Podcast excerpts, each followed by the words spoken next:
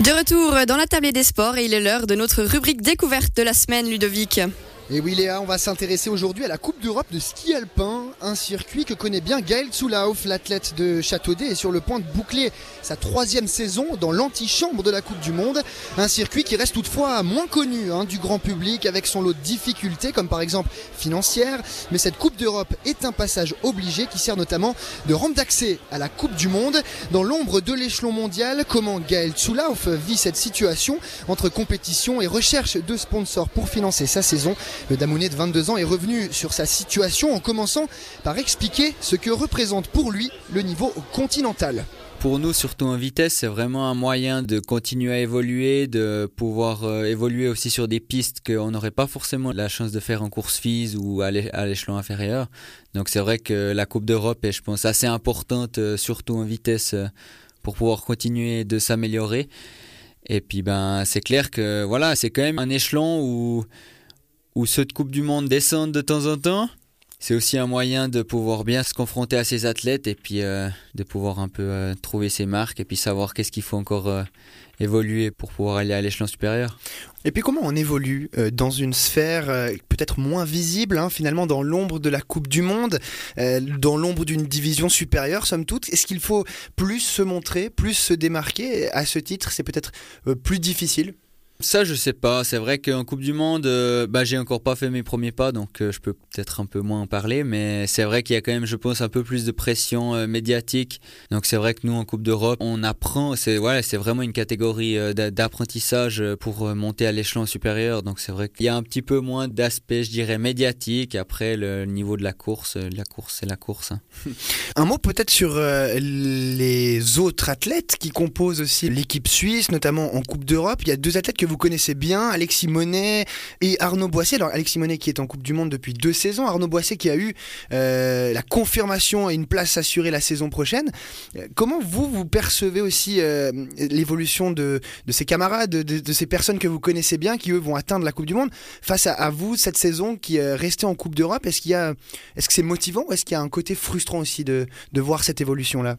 Non, je crois que ça motive plutôt parce que euh, on s'entraîne quand même souvent euh, ensemble et puis on est quand même souvent dans les, dans les mêmes eaux au niveau des chronos à l'entraînement, donc euh, ça se joue sur quelques détails et puis ma foi, il reste encore ces petits détails à, à corriger pour vraiment être avoir avoir la même chose qu'eux, mais je pense que guillemets on est on est quasiment au même niveau. Après voilà, il faut ça se joue sur sur quelques détails et puis une saison, ça passe vite et c'est quelques détails, mais pour moi, c'est plutôt motivant que énervant.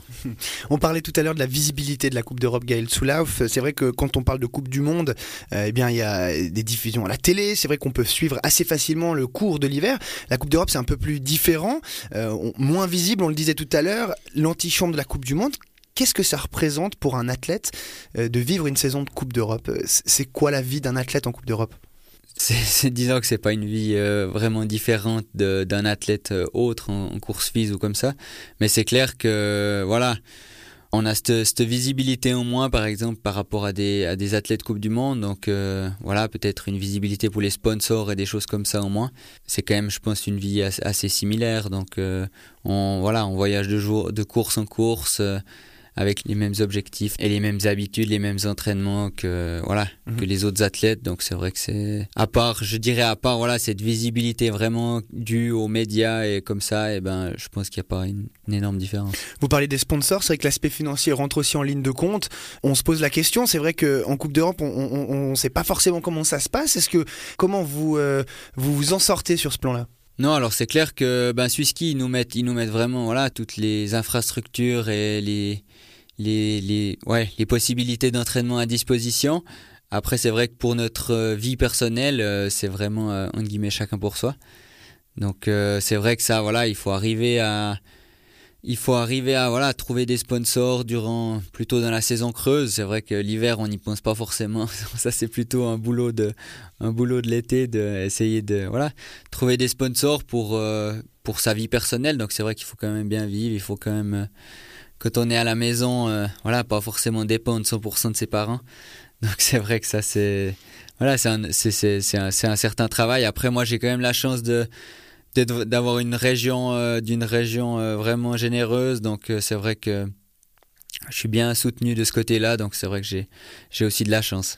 Gaël Soulaf, ce sera ma dernière question. La fin de saison, elle approche, on l'a dit, il vous reste les championnats suisses à disputer du côté de Verbier, euh, mais après, ce sera évidemment lors de la pause estivale, une pause qui, on peut l'imaginer, après 4 mois de compétition, si ce n'est plus, ça peut faire du bien. Euh, vous vous ressourcez, c'est aussi important, après une saison comme ça, vous allez retrouver euh, votre, votre village, Châteaudet, vos montagnes, c'est aussi très important ça pour l'équilibre d'un athlète.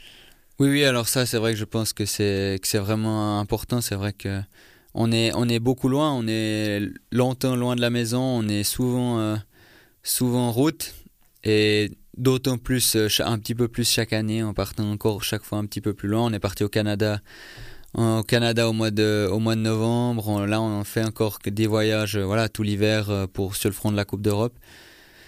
Donc donc c'est vrai que ça va faire du bien de passer de passer une une bonne partie de l'été à la maison.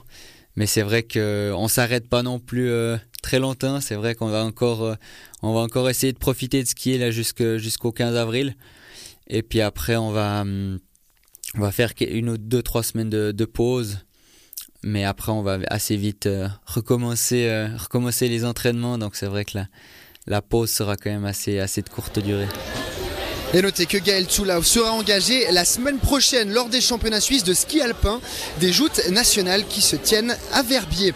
On part en musique une nouvelle fois et on se retrouve à 18h30 pour notre table ronde de la semaine en direct des Mosses, on le rappelle, à l'occasion de la dernière édition de la Ski 24. A tout de suite.